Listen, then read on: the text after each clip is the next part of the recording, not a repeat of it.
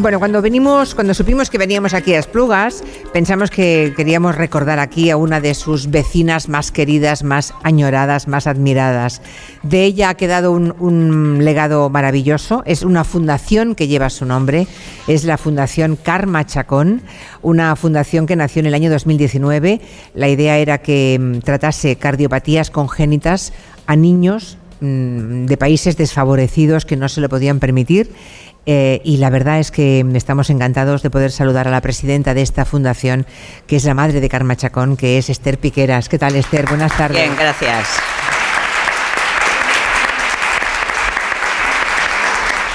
Bueno, en Esplugas eh, se habla con un enorme cariño siempre de la que fue la primera ministra de Defensa en nuestro país, en España, um, y, y, la verdad es que, la, que, su cardiopatía nos la quitó muy joven, tenía cuarenta y pocos años, Karma. 46. 46 años.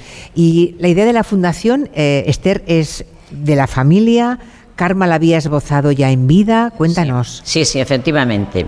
Karma, ya siendo ministra de Defensa, con el Hospital de San Joan de Déu... Aquí al lado, eh, aquí cerquita, sí. sí. Las Plugas, pues ya firmaron un convenio para que se llamaba, el proyecto que iban a llevar a cabo se llamaba Cuidam. Y se trataba de traer niños de los países que estaban en guerra en aquel entonces, el que fuera, para poder ser tratados en el Hospital de San Joan de Déu.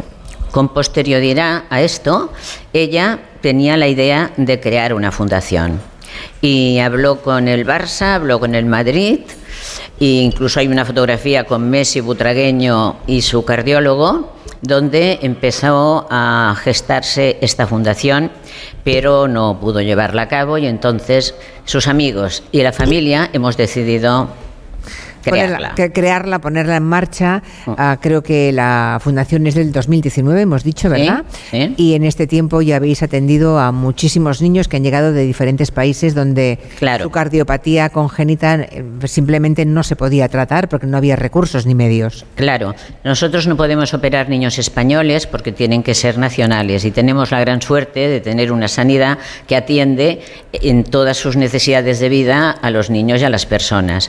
Pero hay países que esto no ocurre y estos niños, si no se traen a operar, se mueren. Es que además hay unas fechas, hay, un, hay, unos datos del tema de la, del diagnóstico tremendos. O sea, para que alguien, así como en el caso de Karma Chacón, creo que tú como madre eh, pronto supiste, ¿no? A los cuatro eh, años. A los cuatro años ya supiste que tenía una enfermedad. No, antes de nacer ya lo sabíamos. Ah.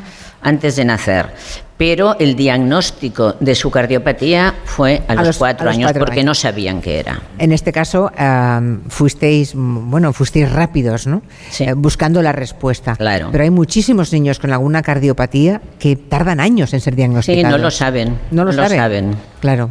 Los que vienen aquí han sido diagnosticados en su país, sí. imagino. Sí. ¿Y cómo contactan con la Fundación Karma Chacón? Nosotros contactamos con países que tengan hospitales de referencia donde ya conocen a niños vale. que, que, tienen cardiopatías y con alguna ONG de ese país que es la que nos dice estos niños no tienen recursos económicos, claro, y si no los lo podéis llevar, pues se van a morir.